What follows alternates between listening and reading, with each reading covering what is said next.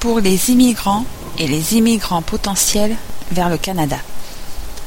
J'ai été tout d'abord motivé à écrire ce livre en voyant les difficultés que de nombreux immigrants récents ont connues au Canada du fait d'un manque de connaissances linguistiques et culturelles.